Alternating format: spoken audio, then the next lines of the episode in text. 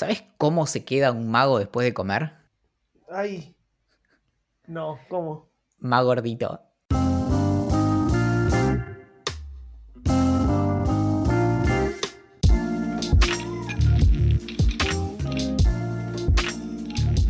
Algunas de las preguntas más importantes en la vida siempre han sido, ¿quién soy? ¿De dónde vengo? ¿Por qué estoy aquí? ¿A dónde voy? Estás a punto de escuchar uno de los mensajes más significativos que nos ha dado Dios. Esto es Idea Millonaria. Mi nombre es Valentín Mure, desde hace casi una década me dedico al gospel de los sinsentidos. Luego de una breve pero exitosa carrera al frente de Claudio y las piñatas con quienes pudimos recorrer el mundo compartiendo clásicos como ¿Y dónde está el señor? Acatá y entre lágrimas de ateos y aguarrás, me dediqué a la escritura y los arreglos de ropa de todo tipo que incluyeron botamangas, ajustes y bordados de parches de la Bond Street, pero desde, desde, hace algún tiempo y luego de haber encontrado la luz una noche que un mosquito no me dejaba dormir y quería aplastarlo contra algo más bien sólido, caí en la cuenta de que es este este formato sonoro el que mejor se presta para rellenar tu cerebro con las buenas noticias. Y como no hay Poxy sin Run, en esta oportunidad nos acompañará una de las personas de las que más aprendí, alguien con quien nunca me cansé de conversar acerca de la mejor forma de ordenar las partes de un sándwich, la persona que quizá más veces tuvo que encontrarme semidesnudo en el piso de casa tarareando sin parar la canción del Mario, solo para recordarme cuál era el camino, porque para llegar al infierno un Uber está carísimo. Todos necesitamos a esa persona que cuando todo falla y las papas queman te agarra y te dice esa no es la manera. Toma un repasador y saca las manos del horno. Hoy, como tantas otras veces, me acompaña el monaguillo Axel Marazzi. Axel, si Amón, Amin, Amun y Amán les dieron su parte, ¿a quién le falta? Amén. Yo sabía que iba a llegar el día en que este se iba a convertir en una especie de canal de cable después de las 12 de la noche donde te, te, te venden la palabra del Señor. Estuve sentado mirando el vacío, pensando cinco minutos cómo podía hacer un chiste con amén. Y decía como, no, claro, porque eso, ese es el, plural de, de, man en inglés. Entonces, no. Entonces dije, claro, men, amén. Amo, amo, amo. ¿Cuánto te toma escribir esta, no, no sé, 20, en el chat de Telegram? 20 minutos, pero no, no, no, no es eso. El problema es, es, es llegar como... Hay, eh, está este, este tipo con este nombre que me enseñaron a pronunciar hace poco y me cuesta tanto, pero es Mihaly Csikszentmihalyi. Uy, lo saqué. Eh, es, no sé, ¿quién carajo es? es? Es, básicamente una de las personas que, que, escribió de forma más célebre acerca de, eh, de la creatividad. Y es quien básicamente popularizó el, el concepto de flow, que es eh, no solo como un servicio de, de, streaming, sino la idea esta de el, como la especie como de como sintonía mental que eh, eventualmente tenés cuando podés desarrollar ciertas ideas. Básicamente lo conoces, viste cuando entras como, empezás a escribir y entras como a, a, a fluir justamente. Y, sí, sí, sí, re. Bueno, eh, eso, entonces el problema es... Es, es, un momento precioso. Claro, el problema suele ser como llegar a eso, como una vez que estás ahí, claro. que, que, de hecho e, es muy notable con, con esto que de, de, registrar las horas que paso como investigando y escribiendo y demás. Hay realmente como textos que en sentido estricto como escribirlo me tomó quizá una hora, una hora y veinte, pero después de, no sé, 17 horas de estudiar y tomar notas y demás. Entonces después medio que tenés como, es como que vas juntando como todos los bloquecitos y después armás algo más o menos que zafa. Y, pero después de como haber llegado a ese punto, que es esto de que en, en realidad si yo paso mucho tiempo escribiendo un texto, me cuesta mucho más porque lo termino odiando. Entonces, casi que, aunque suene medio raro, prefiero como pasar mucho tiempo como por así decirlo, como en la previa. Investigando. Claro.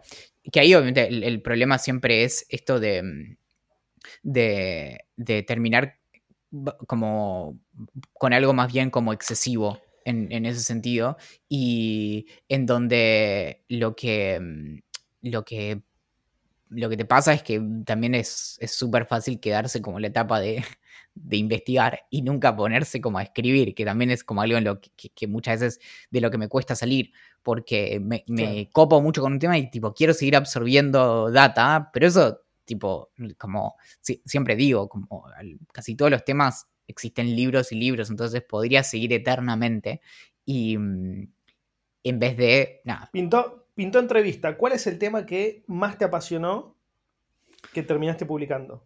Porque sé que hay muchos que te apasionaron tanto que seguís investigándolos y todavía no publicaste nada. Mm, últimamente me está pasando como bastante seguido que como, como una seguidilla así de temas en los que en los que seguiría. Y en eso, por ejemplo, uno de los últimos cuando leí sobre, sobre piratas, era mm. básicamente como tiene mucho como de, de, carácter histórico, podrías como seguir y seguir y seguir leyendo como historias acerca de, em, de piratas y son todas como, como historias súper entretenidas y lo que tienen es que nada, básicamente no, no, te cansás. El problema es que a partir de un punto decís, bueno, primero que, digamos, no, no podés contar todo porque tenés como restricciones de espacio en ese sentido. Y a veces hay cosas que, que son mucho más entretenidas para, para consumir que, em, que, que, no le hacen como ningún servicio a, a lo que estás escribiendo. Claro, hay unas cosas que te encantan comer, te, te encantan leerlas e investigarlas, pero que después si la, pusieras en el texto quedaría peor. Claro, que en eso también me pasa eh, que estoy hace bocha igual. No, sé por qué se me está haciendo tan largo, porque no, es tan largo, o quizás sí, pero bueno, el libro este sobre The Office, que es como lo que estoy leyendo, que, que, realmente es como una, es una lectura sin, eh, como sin un norte, como lo estoy leyendo porque me, me divierte. Y, mm, y no, y es, raro, como realmente como la vasta mayoría de lo que leo es hacia algo, como sea compartirlo, sea reseñarlo, sea lo que sea, de, repente como leer hacia nada es, es raro. Y, y, en esto te pregunto a vos, eh, hubo como una, mm, como una, o sea, desde, nos conocemos hace muchos años, pero y, siempre tuviste esto como de la lectura, aunque tenés épocas, tenés años de, de, mucha, el año pasado, por ejemplo, tuviste mucho menos lectura que este año. Sí, por lo menos. Mm, sí. Y, y, bueno, y menos aún que, años anteriores, pero algo que empezaste a hacer mucho más recientemente es que estás em, como, básicamente, e, en observando, se puede observar como cómo fuiste mutando a básicamente estás como sacándole el jugo a absolutamente todo lo que estás haciendo. En el sentido de que fuiste a comer a algún lado, es un contenido. Estás leyendo algo, es un contenido. Y en eso, mi pregunta es que eh, en otro momento, por ejemplo, consumías más cosas y quizás lo compartías más eh, en ámbitos como privados. No sé, charlabas conmigo o en el club de lectura o lo que sea. Y ahora que estás siempre como escribiendo acerca de, lo que experimentás, ¿cómo lo, ¿cómo lo vivís eso? Eh, pintó entrevista posta, me encanta, ¿eh? Em, ¿Sabes que ya, sabes que es algo que vengo pensando hace tiempo? O sea, como que justo, ¿sabes? Incluso hoy un amigo muy cercano, Checho, que es el que tiene la casa de tatuajes, eh, me, me, manda un mensaje y me dice, sos un guacho, ¿no, viste el, el, documental que te pasé de Héroes del Silencio? No sé qué, tenés que verlo, te va a encantar. Le digo, ¿sabes lo que pasa, boludo? Le digo, es que ando con poco tiempo libre. Eso por un lado, ¿no? O sea, como estamos laburando mucho en muchas cosas eh, y entonces no tenemos tanto tiempo libre. Entonces, el tiempo libre que tengo lo uso mayormente para consumir cosas que no siempre resultan, ¿no? Pero que entiendo, estimo que pueden terminar en observando. Entonces, ¿El documental de Héroes del Silencio puede llegar a terminar observando? Sí, puede terminar observando, pero es una banda que no conozco un tema, no escuché un disco, entonces no me va a interpelar, no me va a, dar ganas de escribir al respecto. Y si escribo al respecto medio forzado, no va a estar bueno. O sea, no va a ser algo que la gente lea y diga como, che, mira qué interesante todo esto que está contando Axel. Entonces, lo que estoy haciendo es como que selecciono muy bien las cosas que voy a ver o dejo muy fácil, no sé, empiezo un documental, pasan 20 minutos, dura una hora y media, pasan, pasan 20 minutos, no me gustó, listo, lo saco, no tiene sentido que lo siga viendo. Porque puede ser, ese tiempo lo puedo usar para ver algo mucho más rico para que puede terminar en observando.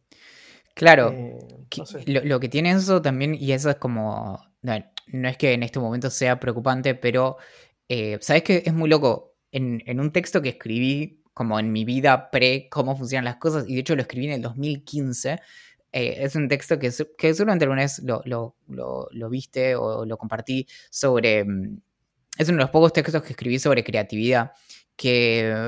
no me acuerdo. Bueno, sí, se llama La originalidad está sobrevalorada.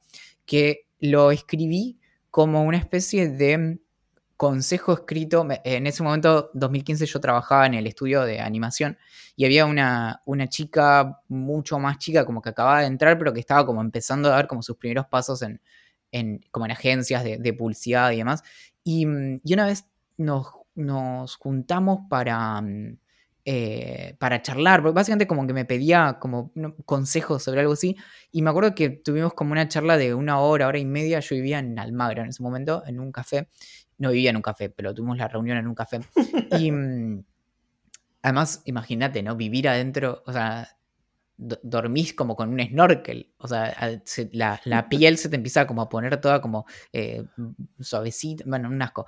Y mm, además la, el, café con... bueno, y la cuestión es que hablamos sobre como el camino de, esto, de la, de la, creatividad y demás. Y, lo que pasó que en ese momento pensé como, uy, tendría que hacer esto más seguido, esa fue la última vez que lo hice hace seis años, pero esto de después de la conversación llegué a casa, me senté y nuevamente creo que escribí en 40 minutos de un tirón gran parte de lo que había hablado con, ella en esa conversación y de, lo que lo que escribí en ese texto, si, si, lo recuerdo bien, era un poco esto de que todas las cosas que consumimos hacen como esta como constelación de en parte, bueno, obviamente lo, que hace a quienes somos. Somos la, sumatoria de, nuestras experiencias y, recuerdos y eso en gran parte hace a nuestra identidad. Por eso es que aunque tengamos como un clon o una persona como idéntica, si no tiene nuestra memoria, no diríamos que esa persona es idéntica a, nosotros.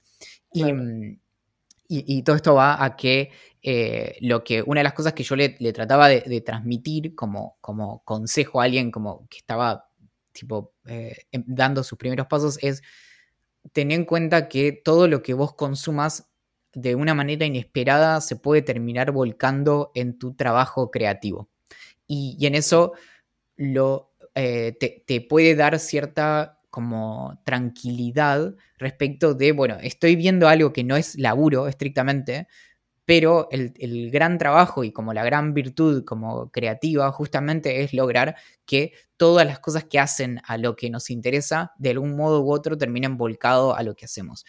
El, riesgo de eso es un poco de lo que estamos hablando, que es cuando de repente decís como, bueno, no, no miro cosas porque sí, porque no puedo ver cómo aprovecharlos. Y en eso, lo que te... Sí, es cierto. ¿Sabes que no lo había pensado? Lo que te preguntaba es porque es algo que me pasa a mí bastante, que de repente si vos, por ejemplo, y en esto es como brutalmente autorreferencial, si vos todas las mañanas te tomás un tiempo como para leer cosas que te interesan, seguramente encuentres cosas que en sentido estricto te sirven y después cosas que simplemente te interesan. Ahora, si vos lo haces una o dos veces por semana, no tenés como mucho tiempo de derroche. Entonces medio que te conviene, por ejemplo, mirar cosas que puedas recomendar o leer cosas que puedas reseñar y demás. Y un poco creo que a veces me, pasa eso, en donde tengo como tan pocas instancias de como goce genuino de, de, mis consumos, que termino inclinándome a algo así en donde digo, como, mm, esto lo puedo leer, pero mm, no sé si, eh, cómo lo puedo usar. Y es un poco, es, el riesgo. Em, y con eso creo que también es interesante, como, bueno, como en todo, ¿no? Pero lograr como cierto equilibrio entre lo que consumimos y de qué manera, básicamente porque lo que queremos evitar es que se vuelva todo práctico y que básicamente estemos constantemente como apuntando a que eh, lo que nos hace bien nos sirva para algo y nos olvidamos de que lo hacemos porque nos hace bien. Sí, no, re, re. Eh, y sabes que tenés razón, ¿eh? Pero no lo había pensado de esa manera. Eh, en eso. Me hace pensar mucho. No, es, que. me quedé re, pero porque me, interpela. Em, es que por eso creo que es, medio como un, como un equilibrio. El problema creo que está cuando de repente nos, básicamente nos engolosinamos y decís, como, bueno, no, todo me tiene que servir. Y en realidad te olvidas de que de lo que estabas partiendo, nuevamente, como de lo, de lo que partimos es de, de quizás sentir cierta como incomodidad de, bueno, estoy leyendo o estoy mirando algo que no sé como para qué me sirve. Ahí el siguiente... Sí, no, es que, es que hay que pasarla bien, o sea, como... también esto, también, también lo, vivo de esta manera, ¿eh? y creo que, creo que es como, creo que he comentado que es medio mi filosofía de vida, o sea, como que yo hago las cosas porque las disfruto. Eh, eso es la base de todo, o porque me hace feliz y demás, o bueno, algunas cosas, no sé, algunas cosas de laburo no me gustan, pero las tengo que hacer porque laburo, no sé. Eh, entonces, creo que siempre que estoy consumiendo un libro que, vaya a comentar, o, siempre que estoy viendo una película o una serie y demás, no sé si lo que pienso es cómo lo voy a usar después, sino sí si la estoy pasando bien. Entonces, si la estoy pasando bien, yo de alguna manera voy a encontrar la forma de relatarlo para... No, no sé si lo voy a encontrar, voy a intentar hacerlo. Algunas veces me sale, otras veces no tanto. Eh, de, contarlo para que quien lo esté leyendo pueda disfrutarlo, pueda disfrutar al menos un poco de lo que yo disfruté y, e intentar que quizás consuma ese libro, eh, que no es la finalidad, la verdad, pero quizás eh, le, transfiero tanto ese sentimiento que lo quiere, quiere, quiere leer ese libro, quiere ver esa película, ver esa serie, no sé, ir a un bar a comer algo porque sintió lo mismo que sentí yo. Entonces, tenés razón, tenés mucha razón, pero al mismo tiempo eh, yo, yo creo que la base de todo es, que es pasarla bien. En eso también creo que, y sigo porque realmente me, porque me, sirve mucho esta conversación, justamente que estamos hablando de, de, lo inútil, pero esta conversación está siendo muy edificante. Y en eso recuerdo, por ejemplo, algo que nunca incorporé, pero se puede pensar cómo, cómo lograrlo de una manera como eh, análoga, que Austin Kleon, que es eh, como esta es, lo que tiene de, lindo Austin Kleon, que es este eh, artista y, escritor y, dibujante que escribió esta serie de libros acerca de, la creatividad, como el de em, Still Like an Artist, es el más famoso, y después está el de eh, Show Your Work, que es la continuación, y el que completa la trilogía se llama Keep Going, que es acerca justamente de, crear ante la adversidad. Y él tiene un, sistema donde lo que hace es, como, es un sistema como de toma de, notas de lo que vive. Y mm, de, básicamente como lo que lee, lo que mira, lo que escucha, lo que sea. Y, en eso creo que también como algo que se me ocurre que puede como agregar a lo que estamos diciendo es perder un poco la impaciencia por usarlo, por así decirlo, esa semana.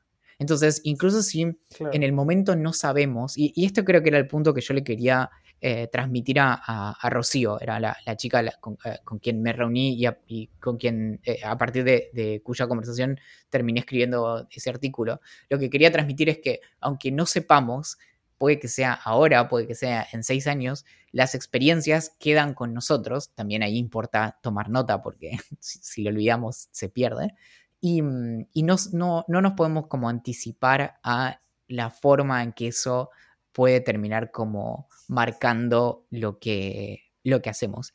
Y mm, entonces quizás... Bueno, un poco de lo que estás diciendo ahí, eh, o lo que dice Austin, es que eh, es lo que decías hace un segundo, que es como somos la suma de, nuestras experiencias. Claro, y no necesariamente de nuestras experiencias de la semana pasada. Entonces, con eso creo que también es esto de, como en tu, mm, con lo de, tus consumos y, tus lecturas y demás, que es que no estar pensando en, bueno, digamos, en, nosotros nos manejamos con estos eh, horizontes como de acá al domingo, básicamente muchas veces, o, al viernes por el, newsletter de, Idea Millonaria, el Vino, que es el, newsletter que es para, las personas que, que, están en el VIP de Idea Millonaria, todas las semanas hacemos seis recomendaciones con Axel 3 y 3 y entonces muchas veces yo consumo mirando hacia la recomendación que voy a hacer luego y, y, en eso quizás está bueno pensar en cómo podemos nutrir como, como si fuera un catálogo, como un catálogo eh, acumulado de, de, nada, de cosas que leímos y, citas y demás y, y, un poco como para tener como un buen eh, respaldo que en eso yo muchas veces tengo como la, fantasía de, bueno, me encantaría eh, tener como un montón de cosas así guardadas para, y después ir a buscarlas de, esa colección y no en el momento. Un sueño, boludo. Sí, eh, pero, pero al mismo tiempo creo que es más una cuestión como de, hábitos y de, cómo nos ordenamos en, torno a eso. Y, y, también algo que estoy, pienso, ¿no? Como sumo al, a la discusión a veces creo que tenemos como una... Mm, eh, somos realmente muy ávidos, o sea, consumimos muchísima información, como en cantidades monstruosas. Y, y, quizás a veces es mucho más que lo que, lo que hace falta en, en algún sentido, ¿no? Y, y que quizás a veces podemos pensar como en producir menos de ciertas cosas. No tengo claro, digamos, los detalles de lo que estoy diciendo, pero, pero pienso en esto como de, de como cuántas cosas recomendamos por semana. Y, y, es cierto que del lado de quien consume eso, nada, ¿cómo, cómo haces a tiempo para, para recibir como todo, todas, ser consecuente de todas esas eh, recomendaciones? Sí. Bueno, hay algo, no sé si te acordás, seguro que sí, en un momento quise hacer, quizás los siguientes segundos se acuerdan porque lo comenté en Twitter, em, quise hacer un newsletter, además de los que ya tenemos, eh, en conjunto y solos, em, que era de recomendaciones de long reads, de artículos bien largos. Em, y después, al final no lo hice, no tengo sí claro por qué, pero después de un tiempo largo, o sea, como esto habrá pasado hace, no sé, quizás antes de la pandemia incluso. Sí, sí, fue como hace dos años eso, creo que fue en 2019. Bueno, entonces, en retrospectiva, digo como, mejor que no lo hice, porque no hubiera podido consumir lo suficiente para poder recomendar cosas que valieran la pena ahí, porque si yo voy a hacer un newsletter de Longreads, de recomendaciones, no, te voy, no, no debería recomendarte los tres o cinco que leí en la semana. Debería recomendarte los mejores que leí, en la los mejores tres que leí en la semana. Y para eso necesitas leer, no sé, 10 o lo que sea. Eh, y, la verdad es que no creo, a ver, no, creo que hubiera podido llegar a eso hoy. Hoy no podría hacerlo, por ejemplo. Bueno, pero esto... Volvería y estaría quemado constantemente. Pero esto igual es algo que solemos decir en... de verdad, como lo, hemos dicho en, cuando, cuando nos entrevistaron respecto de, hacer newsletters o cosas así, que viste que siempre decimos la cuestión esta de, em, de, tener como un, algo así como un, como un reservorio de, contenido. Y en eso, por ejemplo, quizás es que se podría lanzar un newsletter como de, lecturas largas cuando ya hubiera una colección de unas tipo de unas cinco ediciones. Entonces, básicamente te da tiempo eh, porque nuevamente, lo que te mata en eso es como la, la continuidad. Y también, digamos, y, ahora obviamente me, destruiste con, la idea de, finalmente hacer, de hecho, ese, proyecto porque me, divierte mucho, pero tranquilamente podría ser mensual. Y en eso... sí, el, pienso, ¿te acordás del newsletter de Ryan Holiday, que es este, el, que es famoso por escribir acerca de, de mm, de estoicismo y escribió un libro muy famoso que se llama eh, eh, como El enemigo es el ego o una cosa así. Em, el ego es el enemigo. Claro. Y mm, eh, bueno, él tiene un... No lo tenía, pero lo googleé. Ah. no sé si lo conozco yo. Em, tiene, tiene un newsletter que es es tipo, está escrito en texto plano, tipo, no, tiene diseño, nada. Y es él una vez por mes eh, y te recomienda como si dijera seis libros y el tipo es un monstruo, o sea, debe leer, e, ese tipo realmente debe leer como un libro cada dos días, ponele. Y mm, mm. Claro, pero, pero es una vez por mes, entonces también como, y, a mí, nada, me gusta, es, un newsletter que de hecho nunca llega como a, agobiarte, porque nunca es que digo como, uy, tipo, de vuelta esto. Y, la mayoría de las veces, de hecho, ni siquiera como que... Eh, no suelen ser libros eh, recientes, eso también es algo que me gusta un montón. Lo voy a, buscar. Em, entonces suele como recomendarte como, no sé, un libro de Seneca, ponle, cosas así. Y mm, entonces, no sé, el último que envió fue el 25 de abril. Y mm, entonces, de hecho, bueno, nada, como... Es repicante el chabón, director de marketing de American Apparel. Sí, ahora igual eh, es, es un tendrá tipo nuestra edad y vive medio como en un lugar así, como súper como tranquilo, y es como esos personajes muy, muy raros. Em, y... Al estilo de Paul, Paul ¿cómo, era Paul, el del otro newsletter? Eh, Jarvis. Dispatches. Em, Paul Jarvis. Claro, y, mm, pero bueno, y este tiene, no sé, creo que tiene dos pibes y medio como que, nada. Eh, y entonces, por ejemplo, en, el último recomienda este libro de, de, de las meditaciones de Marco Aurelio, una versión anotada, que supongo que será nuevo porque justo es el, ¿cómo se dice? el, cliché de que ah, decía que él escribe sobre estoicismo y justo recomienda uno de los estoicos más famosos. Pero después nada, dice como, bueno, tal me recomendó este libro. Y a veces son como clásicos, no sé, de, que tendrán 100 años, 150 o lo que sea. Y no, y no suelen ser como, eh, eh, no sé, son, no es que sean clásicos, sino que son eh, viejos, que no, siempre es sinónimo. Y, y en eso es, bueno porque te recomienda libros que no te hubieras llegado de ninguna otra forma. A veces son libros tipo académicos que, no sé, las, las eh, editoriales eh, universitarias muchas veces publican libros increíbles, pero que además son carísimos, que son esos que incluso la versión de Kindle te sale 100 dólares y vos decís como, ¿cómo voy a pagar por esto? Y, y, voy a mm, pagar tanto por eso. No, eh, sobre todo si, estás, si es un libro digital, que eso es muy, muy, muy loco. Y aparentemente creo que se puso una librería que lo comentó, mm, creo que es amigo de Austin Kleon, justamente. Y, mm, y, eso, creo que, se puso una librería.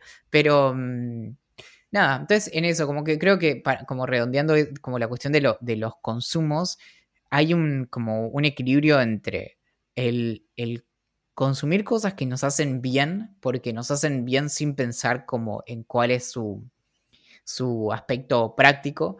Y, mm, y, por otro lado, esto de, de, pensar en, bueno, como quién te está corriendo y como cuál es, como si, si en vez de recomendar, no sé, 10 de, tan, de tal cosa, recomendás 5, como hay una pérdida de calidad en eso. y es como que a veces casi que caemos en una dinámica medio como de, relleno y no sé cuánto sentido tiene. Exacto. Bueno, no sé si seguramente se habrán dado cuenta o quizás vos te diste cuenta o alguien. Eh, yo en general siempre recomendaba cinco cosas, al menos desde el nuevo diseño observando o un tiempito antes también, y recomendaba cinco cosas. Después 10 links, después un poema, después un quote y después cerraba con el outro, que es más que nada cosas que me pasan en mi semana, digamos, o en mi vida personal. Y mm, y empezó siendo de cinco recomendaciones más extensas, hasta que en un momento me di cuenta que no estaba llegando y en una edición hice lo que vos estabas comentando recién, o sea, como que rellené con un tema que obviamente me pareció interesante, porque nunca pondría algo que no me parezca interesante en absoluto, pero después no me sentía como cómodo, ¿me entendés? Lo mandé igual y estaba bien, y el, y el newsletter estuvo, y esa edición estuvo bien y tuvo su éxito y no sé qué, pero yo no me sentía bien con haber recomendado algo que no me, que solamente por relleno. Y en ese momento dijo, mira, o sea, cuando, en general llego muy, muy bien con cuatro recomendaciones. Em, si tengo cinco, te recomiendo cinco, pero lo importante es que estén buenas y que sean sinceras al menos. Eh, si un día tienen que ser tres, que por ahora nunca pasó, pero si algún día tienen que hacerlo, van a ser tres. O no sé, la vez que, que, no, lancé nada porque se había enfermado toda mi familia de coronavirus y no sé qué, y bla, bla, bla. Em, si hubiera tenido que ser una sola, también podría haber sido una sola, digamos. O sea, como, no, no, quiero caer en, rellenar observando, que es mi lugar de, para explayarme, digamos. No, y sobre todo porque también hay algo de. que es algo que nuevamente suele estar muy presente cuando nos toca con Axel, eh, además de, hermanos y detectives eh, somos socios mm, y, entonces cuando tenemos reuniones con, clientes y, tenemos que justamente compartir el, gospel de los newsletters, muchas veces ponemos énfasis también en esto de, la relación como personal que se da entre la persona que escribe y, las personas que leen. Y en eso, a veces incluso, obviamente, hay, hay en, una audiencia y más en audiencias tan grandes, hay de todo, pero muchas veces incluso tiene buena recepción enviar un correo diciendo como, che, como, perdón, no, no te voy a dar eso como que vos estás esperando, un texto, una recomendación, una, una, reseña, lo que sea, porque me pasaron cosas, pero nada, quería dar el presente. Y una de las cosas que, que, a Axel y a mí nos, en su momento como más nos choqueó de darnos cuenta, es que hay un montón de personas que reaccionan muy bien a eso y no se desuscriben. Obviamente, si alguien, digamos, te, consume simplemente porque quiere las cinco recomendaciones de Axel y vos no mandás nada un fin de semana, puede ser que se desuscriba. Generalmente no. Y en cambio se da esto de, bueno, nada, también un poco como me importa saber cómo, en, qué andas. Y, y, a veces importa más como, como dar el presente que como esta, justamente una lógica que es como con lo que estoy tratando como insistir, que es esta lógica que es medio como... Eh, como transaccional o como de te doy un producto y no sé qué. Y es como, sí, puedes estar como en, eso, pero si ese es tu negocio tenés mucho más para perder y creo que es mucho más sólido y enriquecedor para todas las partes esto de, decir como, che, no, esta semana la verdad es que me recopé con solo este libro, así que te quiero hablar de eso esta semana y no muchas otras cosas.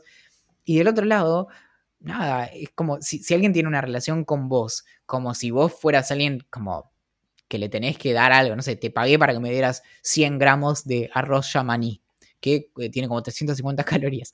Em, y, vos, y vos me diste 60 gramos y sí, tenemos un problema, pero esa no puede ser la lógica cuando estamos hablando de cosas que son mucho más como viscerales y mucho más, nada, en última instancia como eh, incluso un vínculo en el, orden de lo emocional.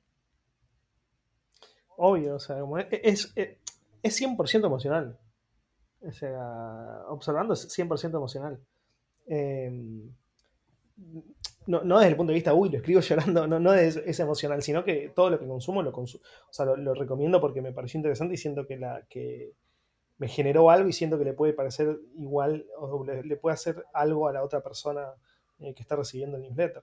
Eh, por, eso, por eso cuesta muy tanto elegir un tema. Si no fuera emocional, si no apelara a un sentimiento, que, o sea, si no me generaba algo, yo podría comentar cualquier noticia como decía al principio, cuando Observando empezó siendo un newsletter de tecnología. O sea, como cuando era un newsletter de tecnología, agarraba 10, noticias tecnológicas relevantes o que me parecían relevantes a mí, y en capaz en, en dos días lo hacía.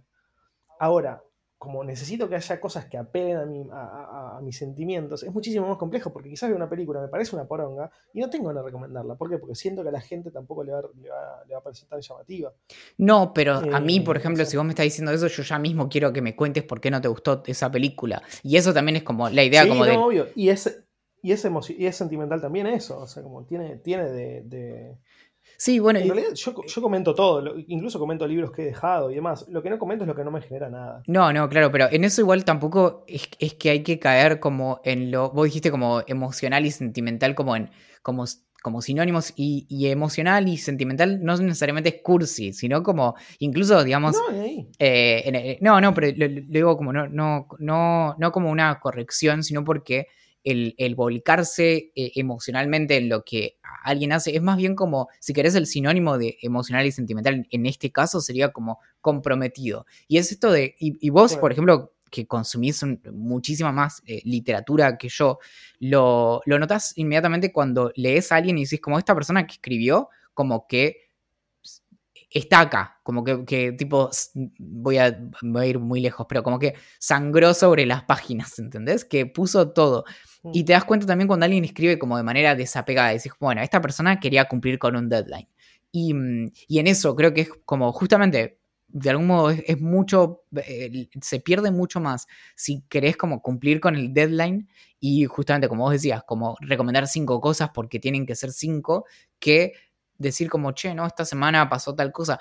Y eso en gran parte también es lo que explica por qué es que Em, vira el, consumo de contenidos hacia justamente a quien, quien se compromete con lo que está produciendo y se aleja de cuestiones en donde está como el bajar línea o el que alguien está hablando, pero en realidad no sabes hasta qué punto es esa persona o es portavoz de, nuevamente, como el medio en el que trabaja, la empresa que le paga o, lo que sea. Y con una cuestión como también que de un poco como la época en la que vivimos de, desapego y de, mm, falta de, ese como nuevamente como compromiso eh, emocional con lo que se hace, de repente, nada, lo, noto en mis consumos, que, hay personas que incluso, no sé, escribiendo en, medios gigantes, como si te dijeran, no sé, New Yorker, digo, como, no, como esta persona yo le creo, y, y le creo como su genuino interés sobre esto y demás, y es eso lo que quiero consumir en contra de de nada, que, de, que alguien me venga como a hablar desde un lugar como mucho más árido. Sí, no, olvídate, sí, te, reentiendo. A mí, y a mí me pasa, me pasa igual. Em, bueno, al final tuve, una sesión de, de, terapia, básicamente. Terapia creativa, que de, eh, fuera de jodas son el. Más allá del, la comparación con la terapia, un poco esto es como lo que muchas veces hablamos de, espacios de, discusión como en términos eh, como filosóficos, justamente, en donde se, como, ¿qué es lo que suele darse de manera orgánica entre, entre las amistades?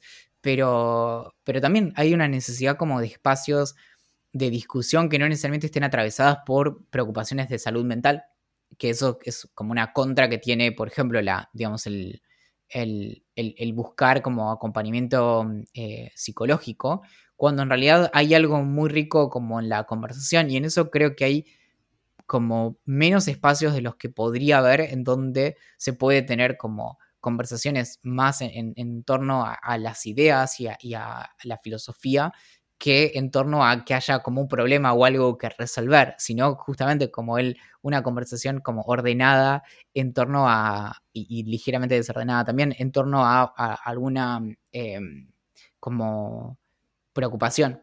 Y, no sé, y, me encantaría como en, lo que me queda de vida ver que surjan justamente espacios de algo así como eh, lo que hace poco más de 20 años, creo que es un filósofo canadiense que empezó con esta idea del, eh, asesoramiento o acompañamiento filosófico como un espacio de conversación que no compite con tu psicólogo o psicóloga, sino que es un espacio donde se discuten cosas. Y eso me parece como súper... Eh, me encantaría que fuera más común que la gente tuviera como una especie de, acompañante filosófico y, mm, y, y, tuvieras como tu sesión quizás una vez por mes además de tus preocupaciones de salud mental, pero justamente un lugar en donde simplemente como puedes como discutir cuestiones.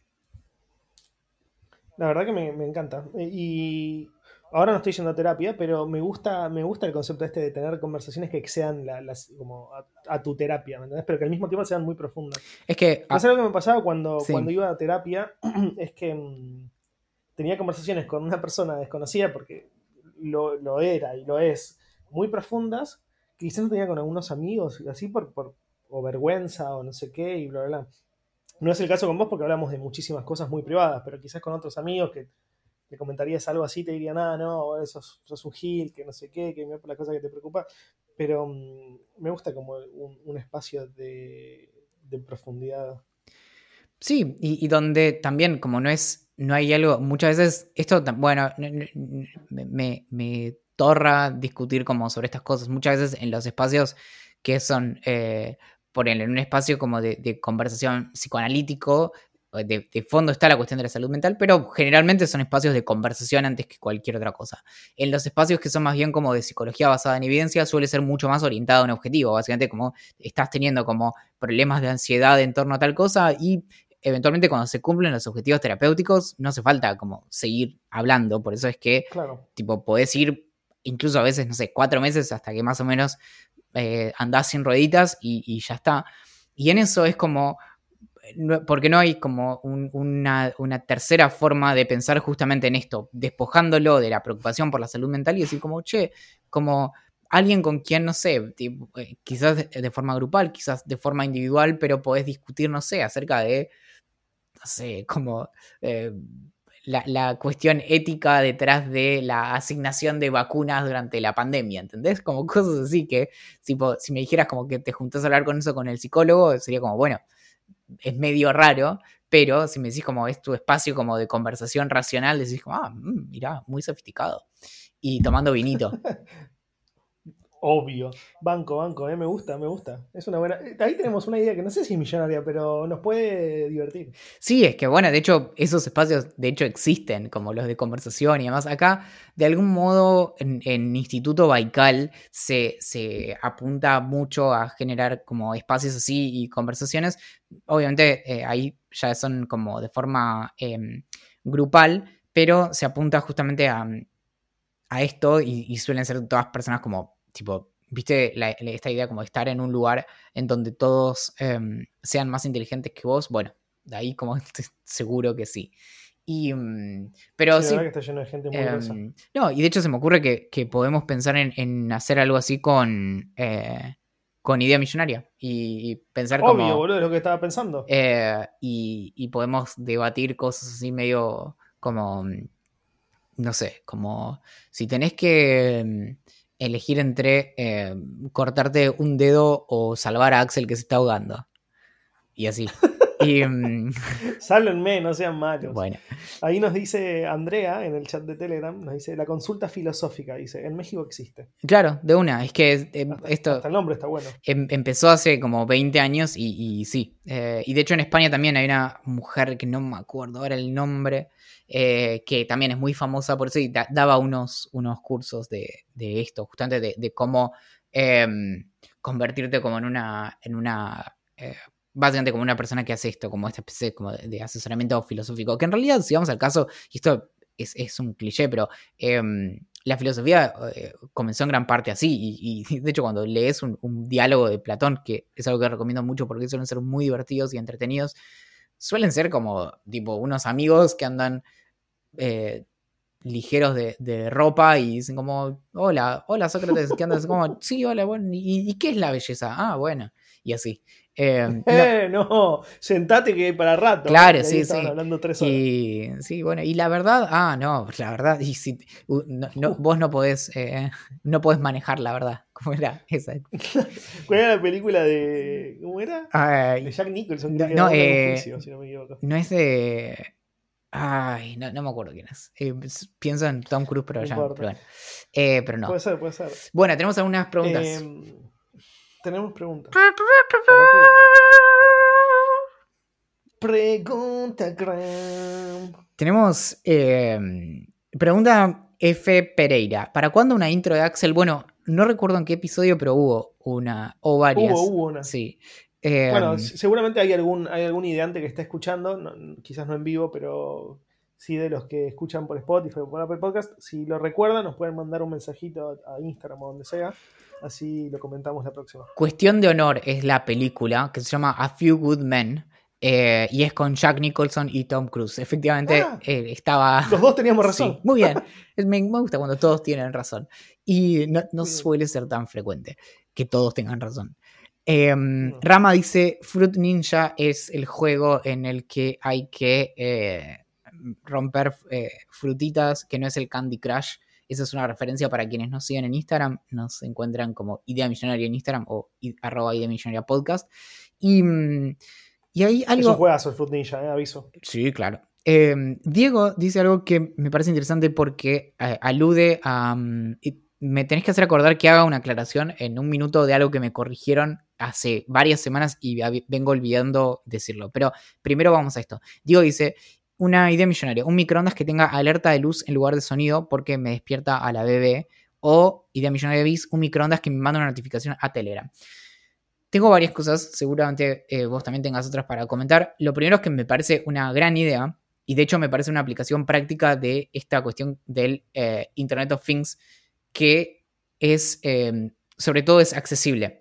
Y lo que agrego como, como contexto es que cuando yo me puse a averiguar por el timbre, eh, porque básicamente tengo como la habitacioncita en la que trabajo y grabo, si, si yo tengo la puerta cerrada, escucho el timbre, pero si tengo la puerta cerrada y me puse auriculares o estoy escuchando música, ya no lo escucho tanto. Y básicamente quería, eh, odio cuando, digamos, estoy esperando o llega el correo sin aviso o lo que sea y me lo pierdo por estar trabajando. Y obviamente es algo que realmente lo, sufro, me genera ansiedad.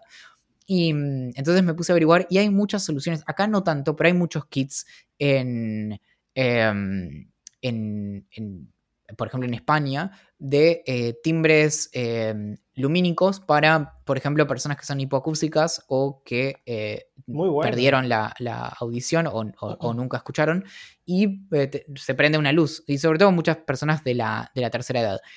Y, y con eso, el tiro, el datazo, Android, el problema es que necesitas un teléfono extra, pero Android tiene una función de accesibilidad que se llama notificaciones de sonido y permite reconocer varios sonidos de manera automática y hay varios que los pude comprobar como ladridos, el sonido del microondas lo reconoce, el VIP de un, em, de un sensor de dióxido de carbono lo reconoce, agua corriendo, no sé por qué, pero lo reconoce también, y hay varios así, Che, boludo, es buenísimo esto que estás contando. Yo no tenía ni idea. y te, eh, te sueltan notificaciones. Y de hecho, el reloj que yo me compré, eh, en gran parte lo elegí porque puedo enviar notificaciones del teléfono, entonces técnicamente en la práctica no lo logré, pero técnicamente yo puedo dejar el teléfono en la cocina y si, si suena el timbre, esto me podría dar una notificación en el, en el reloj diciéndome, che, está sonando el timbre. El timbre que detecta generalmente es más como el de las campanitas eh, y no tanto como el, como el zumbido del timbre. Pero ah, bueno. Estuve buscando. Sí, me parece, me parece muy bueno eso. ¿eh? Quizás pueda escribir al respecto. Eh, sí, es, em, sí eh, es algo que agregaron hace ocho meses, nueve meses, algo que se llama Sound Notifications. Y, mm, pero bueno, tiene como ciertas limitaciones y estuve buscando soluciones de, básicamente, es algo, si vos haces análisis automático de sonidos, es algo bastante trivial entrenar a un, básicamente un algoritmo para que detecte un sonido que es siempre el mismo pues básicamente el timbre, digamos, tiene características que son siempre iguales, mucho eh, más fácil que entrenar para el, llanto de un bebé, que de hecho es una de las cosas que detecta también eh, Google. Y mm, nada, y, no encontré, encontré como prototipos, pero no encontré nada, como ni siquiera una app que yo pudiera comprar que me permitiera decirle como, che, aprendete este sonido y después contame cuando lo escuches. Pero me parece genial. Y ya en el, como en el plano de los hackers, es posible abrir un, microondas y, digamos, generar algo así que, sea, que te avise por radiofrecuencia, por luz o lo que sea, pero el problema es que un microondas es algo que eh, está blindado para la radiación y es algo en lo que no me animaría tanto a, meter mano que un timbre, por ejemplo. Digamos, no. Es un problema tener un, microondas que lo cerraste mal y quedó como. Eh, no quedó bien sellado, digamos. Claro. Sí, sí, sí, entiendo. Bueno, em, tengo. Tres, top 3 de comidas para cuando estamos mal de la panza, dice Lucas. Mm. Va, dice Lua-Cas, este, no sé cómo se llamará. Em, a ver, dice de ejemplo arroz con queso. El arroz con queso sin duda está en el top, sin duda, riquísimo. Bueno, fideos con queso, eh, fideos tipo sin salsa. Lo que pasa es que no se le puede poner, em, no se le puede poner ni manteca, en teoría. Pero bueno, un poquitito de aceite para que no quede tan pegajoso y con mucho, mucho queso va como trompada mal. De hecho, fideos con manteca, no te digo que están entre mis comidas preferidas porque hay muchas comidas muy ricas de, una elaboración un poco más compleja, pero es una comida que me, apasiona profundamente. Y me quedaría uno. Ah, bueno, esta es comida súper de, hospital, pero que aprendí a comerla ahora que me estoy cuidando un poco más. Pollito con, con puré de calabaza riquísimo. O con calabaza con queso derretido arriba, riquísimo. Sí, y después, ojo, ya cuando es como enfermedad, tipo ya heavy metal, como compotas y cosas así, compota de, de manzana no, no, está mal, ¿eh? Va. Y con, canela, y después, bueno, eh, cosas como purés. Acá, bueno, eh, soy un soldado de, todo tipo de puré. Y. Banco. Mm, Sí, después, bueno, nada, ah, eso, la, verdad es que no es que no me disgusta, me gusta como el, pollo como súper, como plano, sin como cero preocupación, sí, como nada, no tengo ningún problema, eh, vengan de a uno, eh, vengan de, si vienen de a varios, avisen, así preparo más, pero... Mm, eh, Así preparan más pollitos. Claro, pero, pero no, me, va. Y ahora la aclaración. Hace unas semanas hablamos acerca de, eh, de mm, los vinilos y la calidad de los CDs y demás. Me escribió una persona mm, que no recuerdo ahora el nombre, pero me escribió de una manera muy correcta, em, digamos, no violenta y, podría haber sido más violenta, diciéndome, Valen, está todo bien, pero dijiste cualquiera. Y yo dije como, y mm, no, y efectivamente, incluso lo que me explicó es que em, el LCD, por el, por el formato, soporta incluso un, rango dinámico, es decir, eh, bajos más bajos y altos más altos, em, mayor que el del vinilo. Y no solo eso, sino que después están cosas que sí mencionamos respecto de las incomodidades como prácticas de los vinilos, que es que se desgasta y demás. El sonido digital, obviamente, los bits no se gastan, y lo cual es, una buena remera, es una buena remera. Y los bits no se gastan. técnicamente el CD permite mayor calidad que el vinilo. Y dije, ¿quién es este mequetrefe? Y me puse a, buscarlo y efectivamente es cierto. Y, después, bueno, con el MP3 es un poco más complejo porque ahí el MP3 eh, justamente es un formato de compresión, entonces hay parte del sonido que se recorta. Eh, es el sonido que en principio no escuchamos. Y de hecho el, modelo em, de, compresión del MP3 responde a cuestiones como de, que tienen que ver como con la percepción humana, entonces está como acomodado a, a los humanos.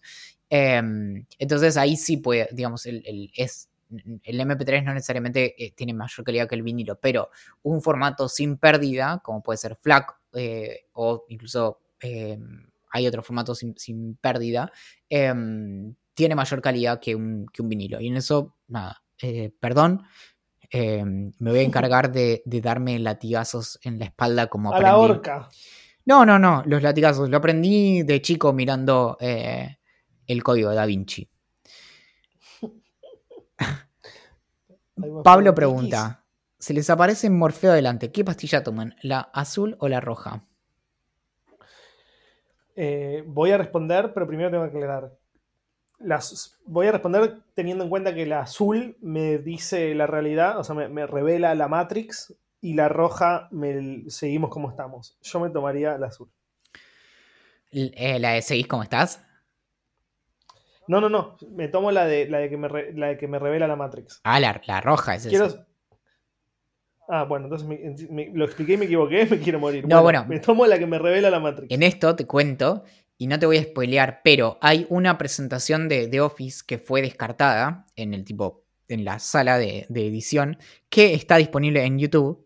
Eh, la mm, eh, Office ahora los derechos en, Argentina los tiene Amazon Prime, pero en Estados Unidos los tiene Peacock, que es un nuevo sistema de, es una nueva plataforma de streaming.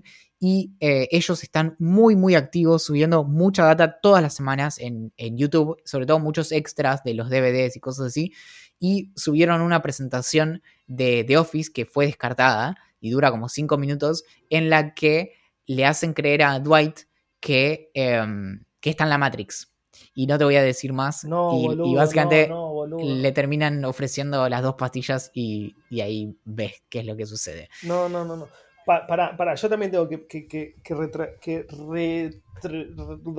recorregir algo que dije. Uh. Hace, unas, hace unas ediciones, no, no, no, es un error, es, es, un gusto, pero me di cuenta, yo ya estoy terminando The Office. Voy por la novena temporada, si no me equivoco, voy por el capítulo 9 de la novena. Em, ya, veo los episodios con nostalgia, o sea, ya los estoy viendo y, estoy extrañándolos, eh, incluso sin que haya Para, por, cuál me dijiste que vas? Eh, creo que el 9, creo que el 9. Por la, pero por ahí, por la novena. El 6 y el 10, ponele.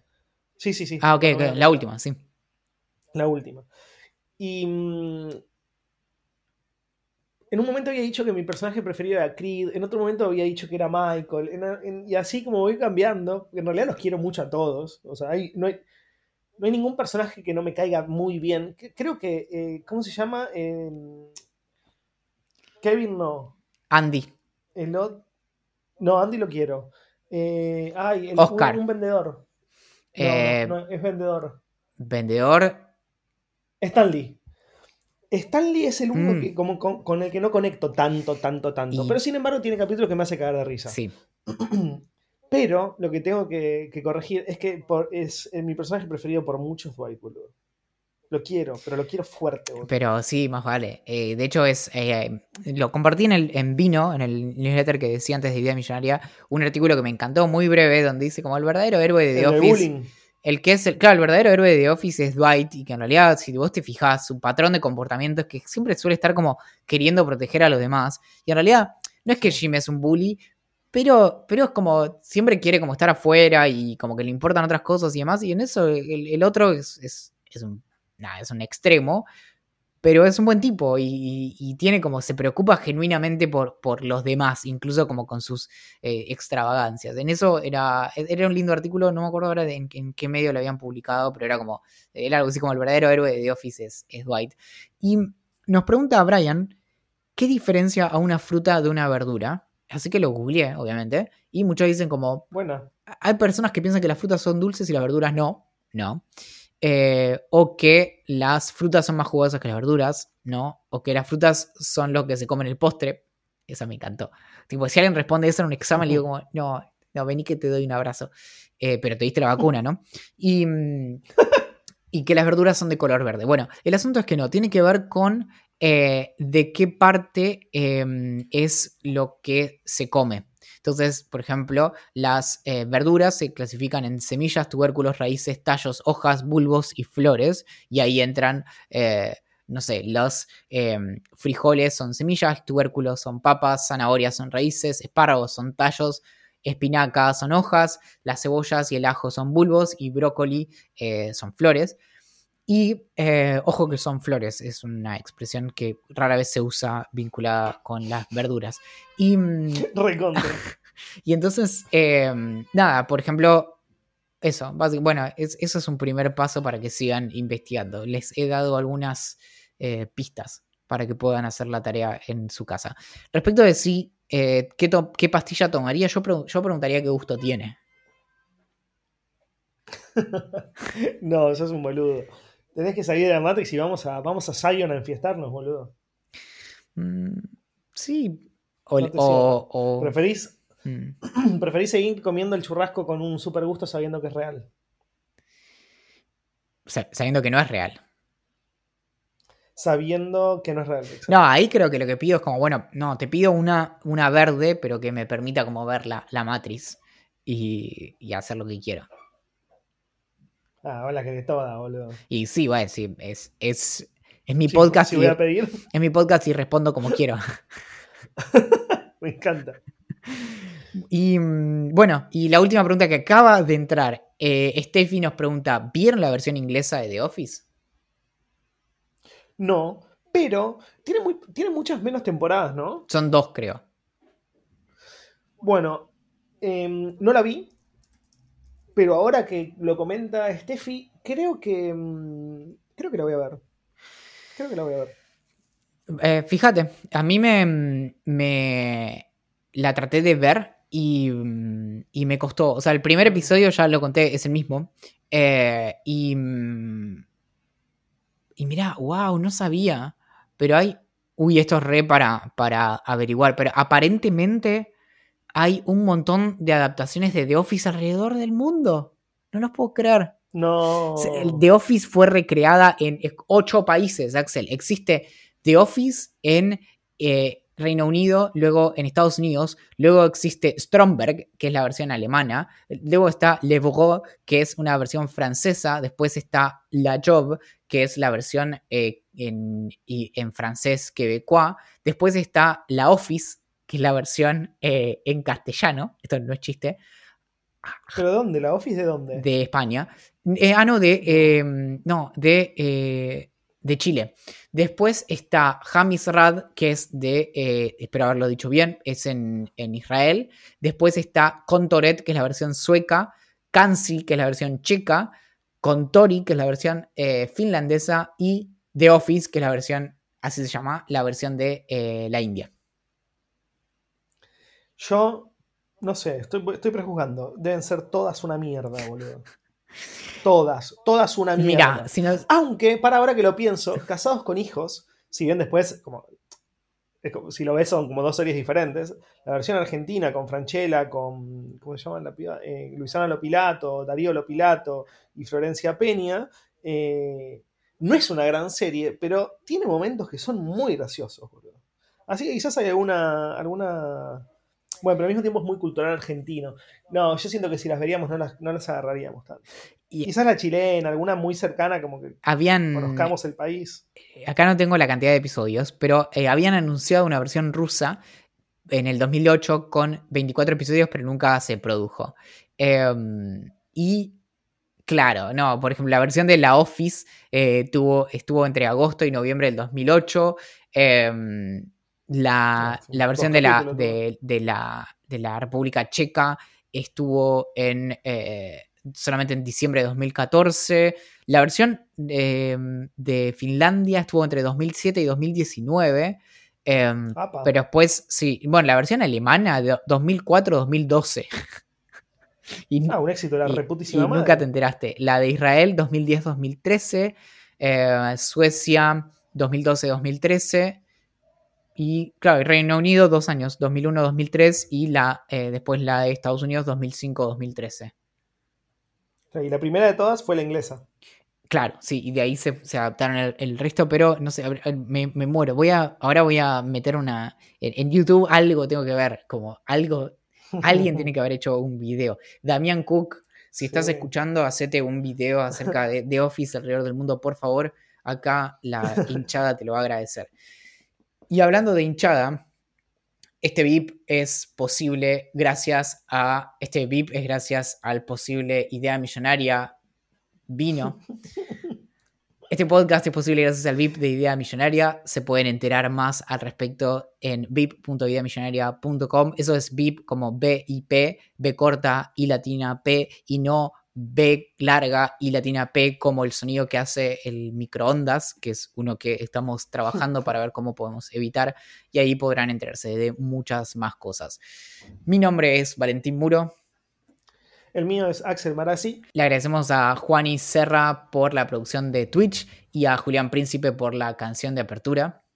Nos pueden encontrar en ideamillonaria.com, en Idea P en Twitter, en Instagram como Idea Millonaria Podcast, en Facebook, Telegram, YouTube, Reddit y Twitch, que seguramente la semana que viene volvemos, como Idea Millonaria. Y también nos escriben lo que quieran, lo que quieran, eh, incluso tenemos algunos mails que vamos a leer la próxima, el próximo capítulo, porque este nos quedó un poco largo hablando de tantas experiencias que tuvimos con cómo funcionan las cosas y observando. Eh, a gerencia.ideamillonaria.com. Exactamente, atentamente. La gerencia.